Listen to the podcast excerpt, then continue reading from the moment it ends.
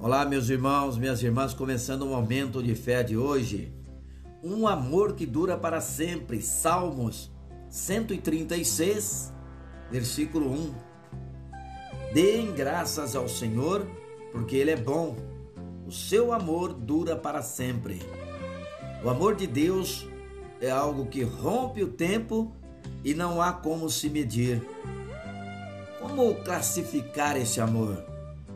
Amor que vence a morte, supera a dor, perdoa e cura. Outra característica deste amor é que ele dura para sempre. Diante desse amor incondicional, por que às vezes nos sentimos só? Se o amor de Deus dura para sempre, por que temos momentos de tribulação? Essa, como outras perguntas, já devem ter passado na nossa cabeça. O amor de Deus não diminui e nem nos abandona. O que acontece é que muitas das vezes nos afastamos de Deus por causa do pecado e justamente o pecado bloqueia e nos afasta deste amor.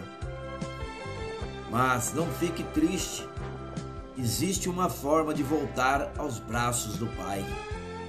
Será necessário esforço, humildade e coração aberto. Deus é misericordioso e já nos perdoou de todo o pecado, mas para validarmos, devemos pedir perdão e nos colocar diante de Deus.